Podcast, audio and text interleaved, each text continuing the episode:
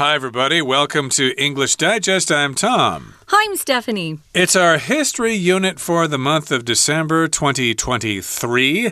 And today we're talking about the mirror, the history of the mirror.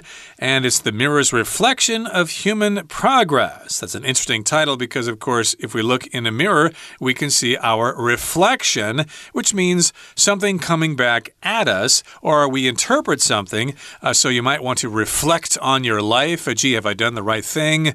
Uh, did I marry the the right person? Uh, did I have enough children? Did I have the right job? Maybe you're reflecting on your life, but here we're reflecting on human progress by listening to the testimony of a mirror. So this article is uh, written in the first person from the point of view of a mirror.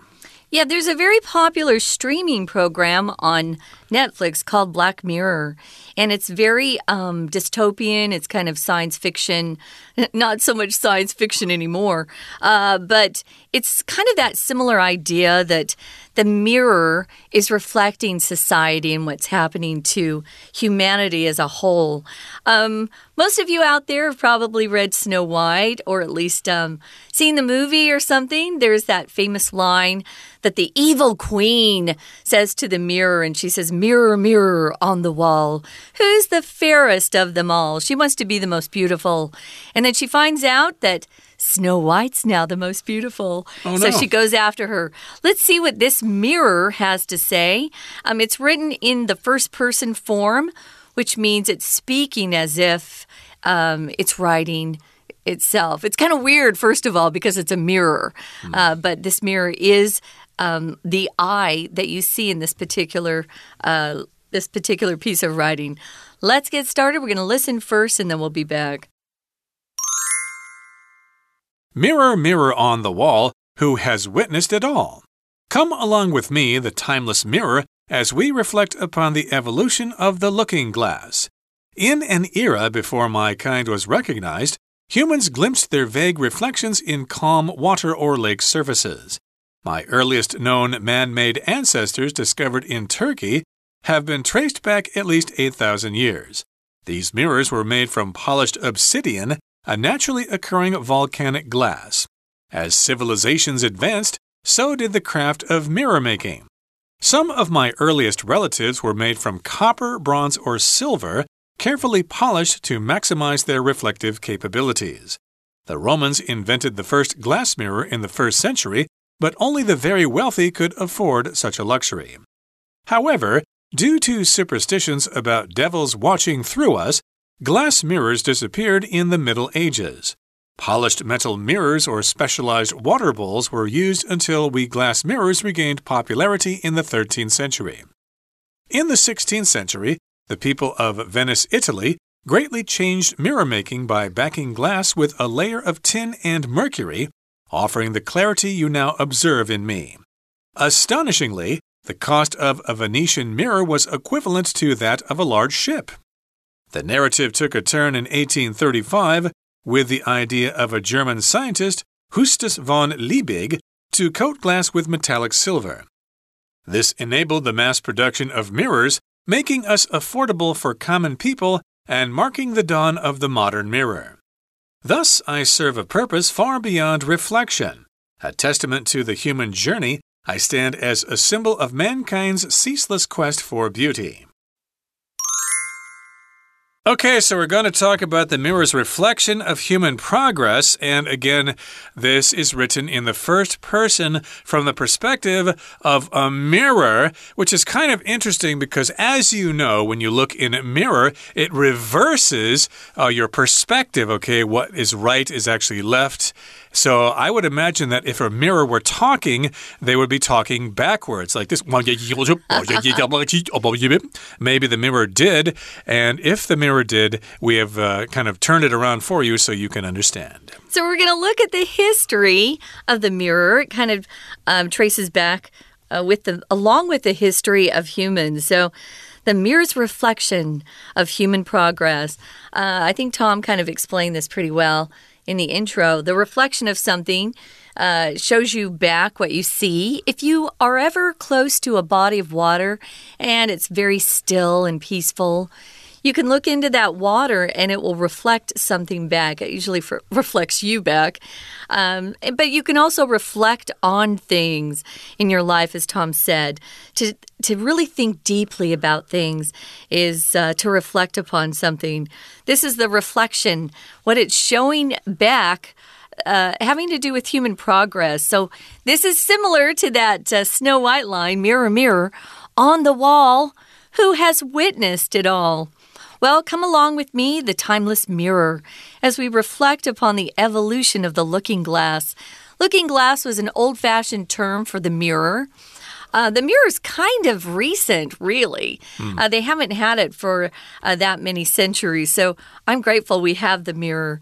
Um, but we're going to talk about the evolution, the slow change over time of something is the evolution of something. I think the concept of a reflection has been around for thousands of years because people uh, looked in a lake and they saw the clouds above and below the lake there, so they thought, hmm, that must be a reflection there. Mm -hmm. And eventually they looked at themselves and saw their own reflection and maybe fell in love with themselves. Who knows? But in an era before my kind was recognized, humans glimpsed their vague reflections in calm water or lake surfaces, which is basically what I just said. Uh, the mirror was not recognized until later, it was not really invented until later. So people took a look at their vague reflections in calm water or lake surfaces or the surface of a river or a pond or whatever.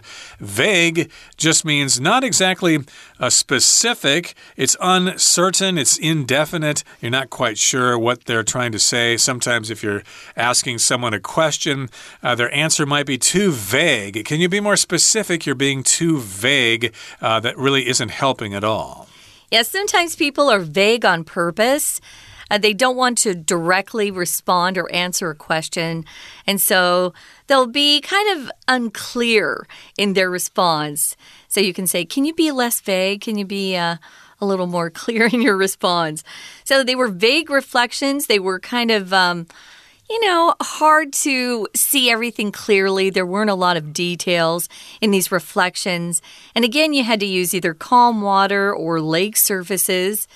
It says here, my, referring to this mirror who supposedly wrote our article, my earliest known man made ancestors. These were mirrors that were made by um, people long ago, was discovered in Turkey. Your ancestors are your relatives.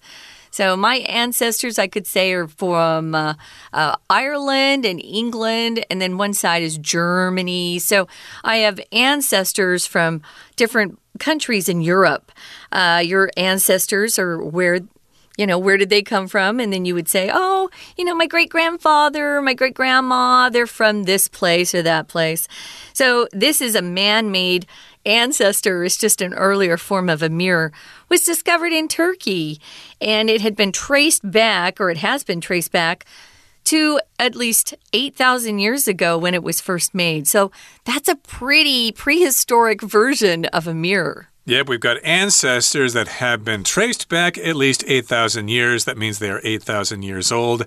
And these mirrors were made from polished obsidian. Huh which is a naturally occurring volcanic glass. Okay, so yes, indeed, sometimes volcanoes erupt and then you get different substances that come out of them.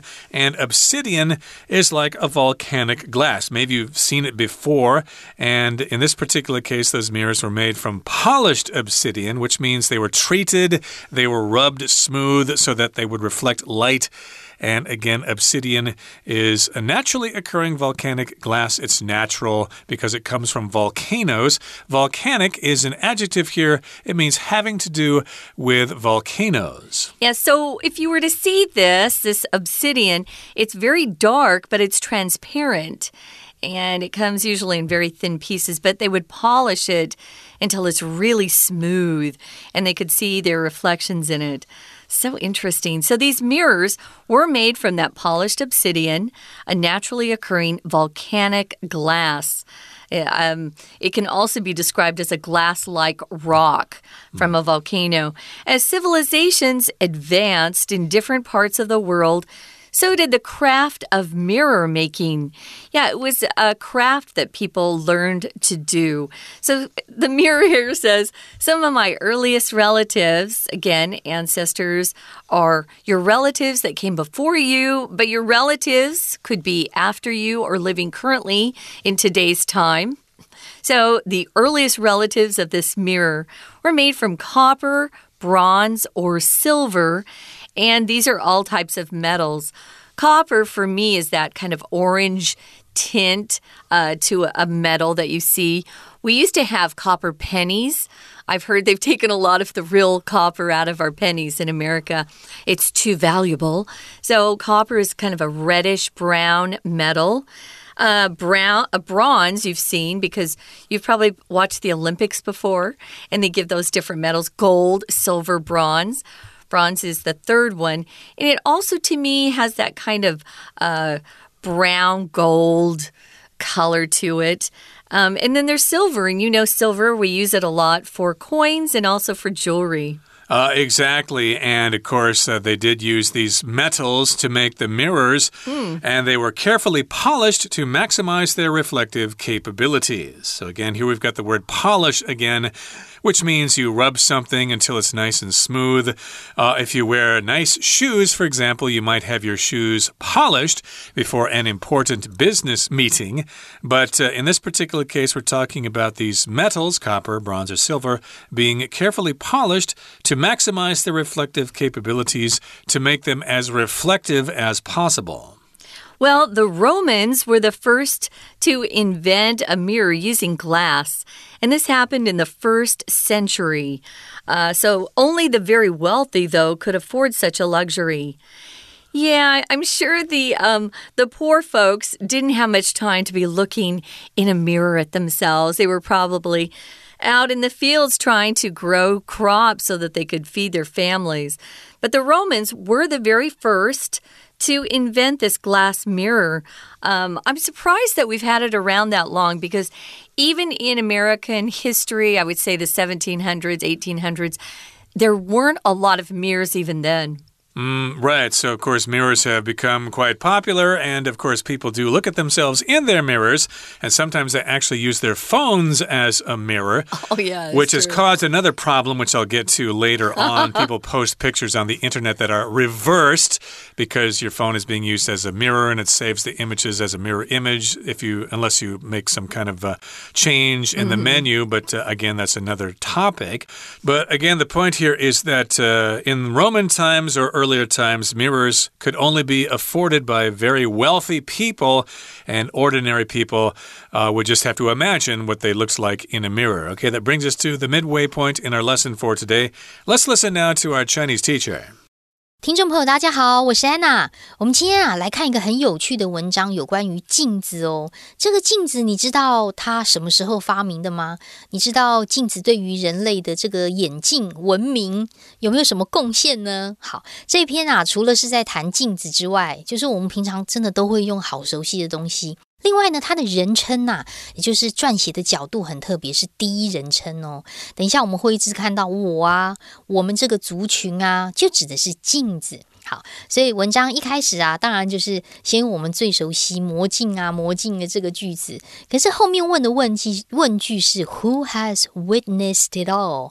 这里的 witness 是亲眼见到，所以当名词的时候有目击证人的意思哦。好，那么接着呢，我们在第一段第二句，当然很有趣啊，你跟着我来看看镜子的演变。可是逗点之后有一个 as，我们先检查一下 as 后面有 we reflect upon something，也就是说 as 之后我看到人动词，那这里的 as 就是个连接词。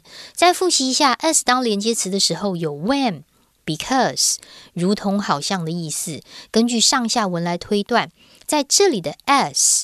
当我们回想，当我们一起回顾整个 Looking Glass 的 evolution 的演变，好，所以在这里应该有 when 的意思存在。不过这句最后面的 Looking Glass 其实就是 mirror，就是镜子啦。好，第二段当然就谈到历史啦。到底我这种东西，my kind，也就是镜子。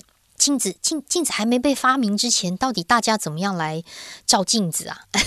对哈，还只会讲照镜子这三个字。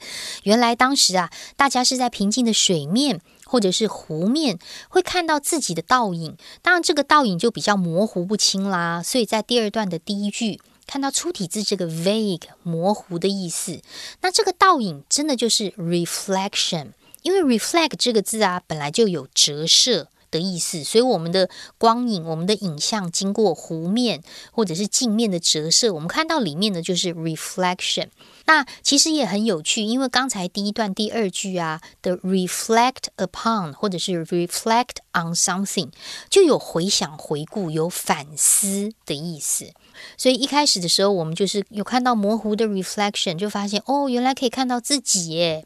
那后来就开始发明所谓的镜子，什么时候呢？同样在第二段第二句的地方，其实一开始在土耳其，土耳其这个时候呢就发明了镜子，但是是回溯到差不多八千年前哦。我们在这里看到的 “my earliest known man-made ancestor” 这组词有点长的原因，是因为带了三个形容词，逗点之后啊，出现了一个关系子句的简化。省略的是 which were，因为先行词啊，ancestors 是复数啦。那当然过去式就当时是在土耳其发明的。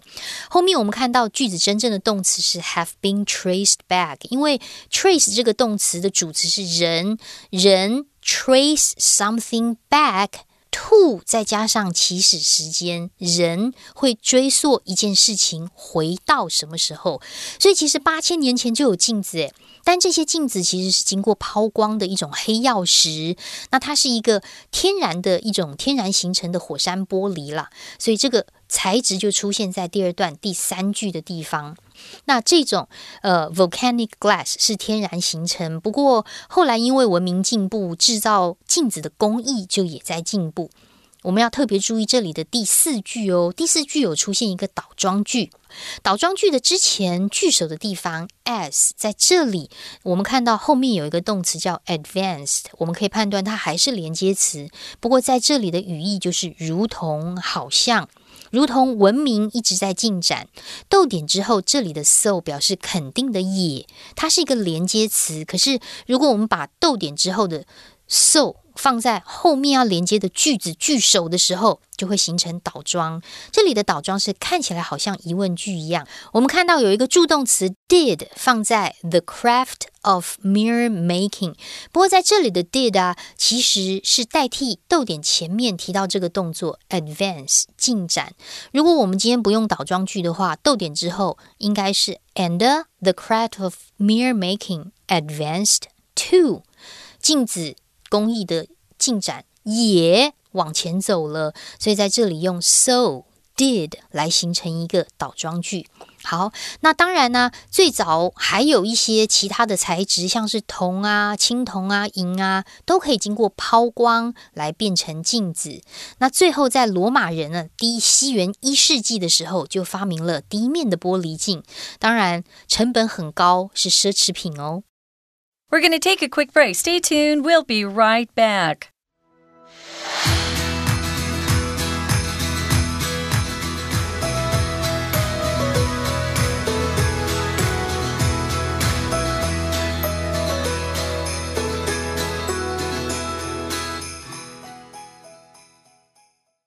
Welcome back, folks. We're talking about the history of the mirror and it kind of uh, is a reflection of human progress at the same time. So, we started out by telling you that uh, there's been a real evolution of what we used to call the looking glass over uh, centuries of time, even uh, thousands of years, actually.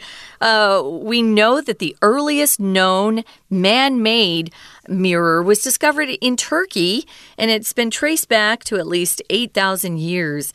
Uh, that's a long time ago. Uh, it was made from polished obsidian, which is a rock that you find in volcanoes. But if you polish it and it's thin enough, it's transparent. So that's what they were using long, long ago. But as civilizations advanced, um, so did their inventions as well. Uh, they came up with a, a, way to make mirrors. It was called a craft. So they were uh, specialized people who would make these. Some of my earliest relatives, says this mirror, were made from copper, bronze, or silver shiny metals that were polished, highly polished would reflect the image looking into that. So uh, they did this to maximize their reflective capabilities. They just keep polishing and polishing and polishing. Now, it's the Romans who invented the first glass mirror, uh, what we're more used to seeing nowadays. And that was uh, invented in the first century, but as many things were in history, when they first were invented, they were quite expensive. So only the very, very wealthy could afford to have such a luxury of, of having a mirror they could look into. Okay, so moving on to the next paragraph here, it says, However, due to superstitions about devils watching through us, glass mirrors disappeared in the Middle Ages.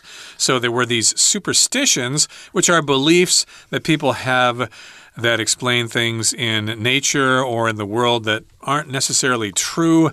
Uh, and of course, the adjective form is superstitious. You might be superstitious about, say, uh, going swimming during ghost month, for example. Some people believe that if you go swimming during ghost month, you could be in big trouble. That's kind of a superstition. And again, uh, if you believe that, then you are superstitious. Some people may think uh, it's not a superstition, it's actually true. But uh, every country has their own superstitions. Like uh, in the West, it's considered bad luck to walk under a ladder or to step on a crack in the sidewalk or to have a black cat cross your path. Those are all superstitions. Yeah, I was uh, discovering, I was looking for jewelry online, and I noticed that the Italians have kind of a superstition about, again, devils watching you. And they will wear this particularly um, interesting shaped piece of metal to prevent that devil from coming near you. Mm. People still wear them today. So, yeah, there are lots of superstitions. We have plenty of superstitions in Taiwan. Um, a lot of times, these superstitions are connected to supernatural beings like devils and ghosts and things like that. But, you know, there are also uh, baseball players, for example, who have their own superstitions. If they win a game, uh, pitching with a particular pair of socks, they don't want to wash those socks.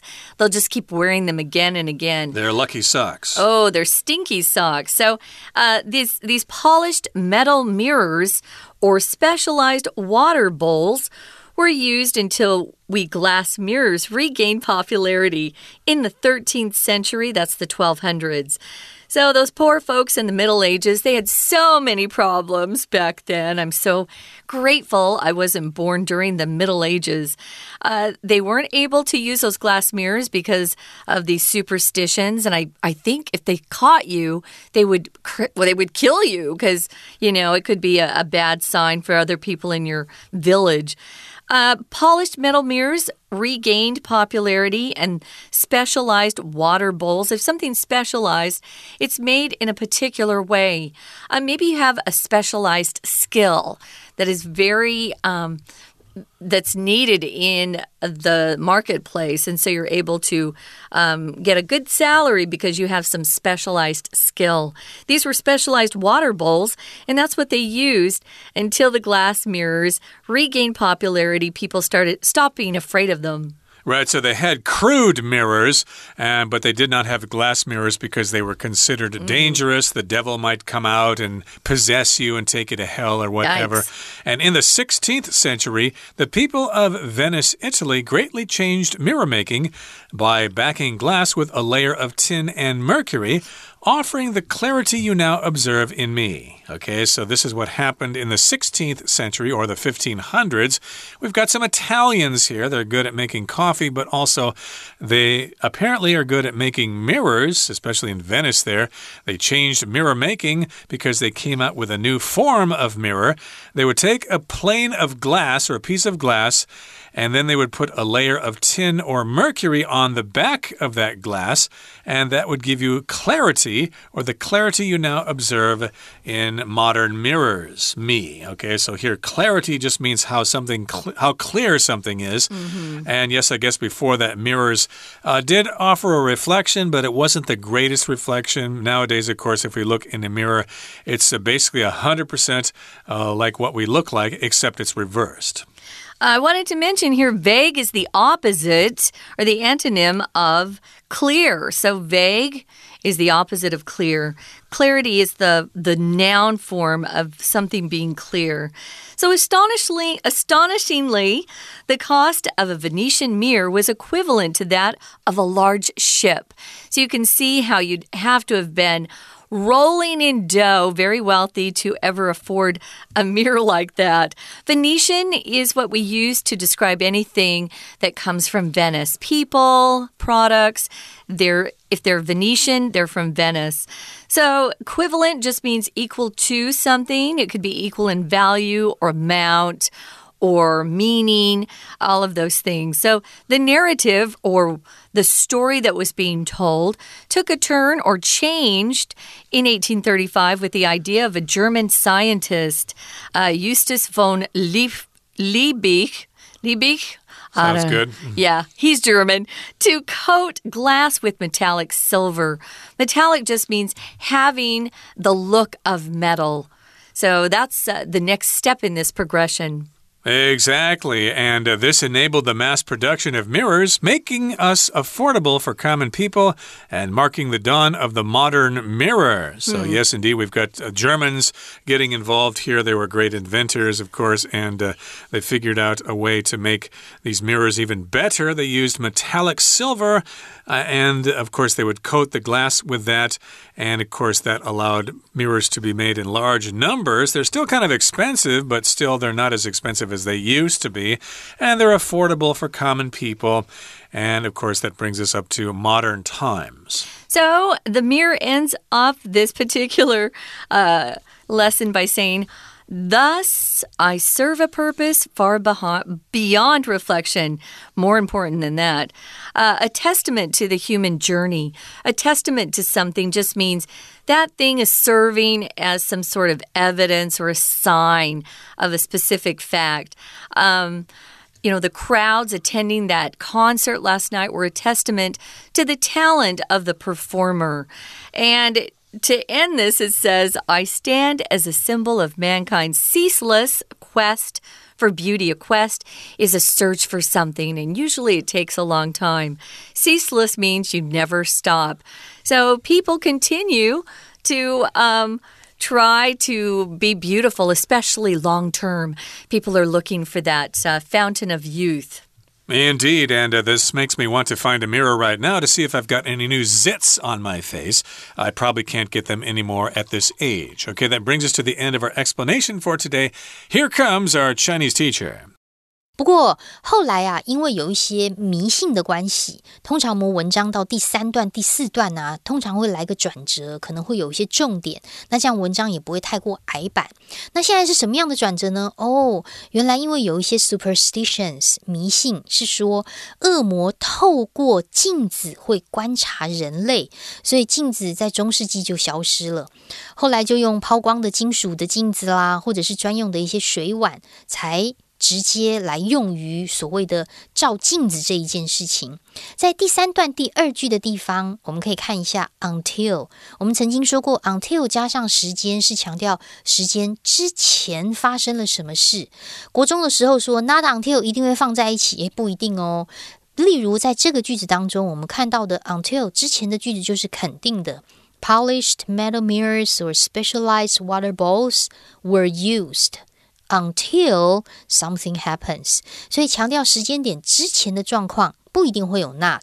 那接下来的看到在第十六世纪的时候，就是由意大利威尼斯的商人在玻璃后面涂锡跟汞，就改变了镜子，制造的方式。不过很令人惊讶的是，当时有一面，当时如果是你要买威尼斯的镜子啊，它的价格是非常高昂，相当于一艘大船的价格。第三段的第四句，我们特别注意，接近句尾的地方有一个代名词叫做 that，that 后面其实跟了一个 of of a large ship，这里的 of 加名词要把 that 限定成为是船的什么？那这个什么啊，一定就是在句子当中往前看，没有错，它代替的就是 cost 价格，也就是成本了的这一件事情。不过因为 that 本身已经被后面的 of 给限定了，所以它前面指的并不是。镜子的价格，而是船的价格。那在这里就不能用 it 喽，因为如果是 it 指的就是镜子的价格，在这里的 that 指的是船的价格。也就是说，代名词 that 其实它指的就是同种类但是不一样事物。的这个所谓的代名词，好，所以我们讲到这边啊，发现这个镜子真的好几千年的历史。不过，当然镜子功能远远超过于反射喽，因为其实在整个人类的历程当中啊，镜子就算是一个人类史的见证。以上是我们今天的内容，我是安娜，我们下次见。That's all for today, everybody. Thank you for joining us, and please reflect on yourself and look at your reflection in the mirror. I'm sure you'll like what you see. From all of us here at English Digest, I'm Tom. I'm Stephanie. Goodbye. Bye.